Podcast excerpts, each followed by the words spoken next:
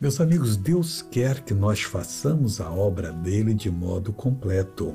Jesus disse de por todo mundo pregar o evangelho a toda criatura e então virá o fim. Aqueles que crerem e forem batizados serão salvos, mas os que não crerem já estão condenados.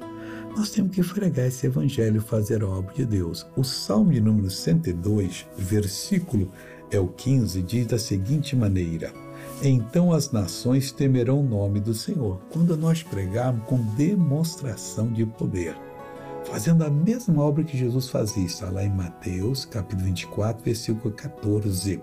E que mais que o salmista disse aqui agora?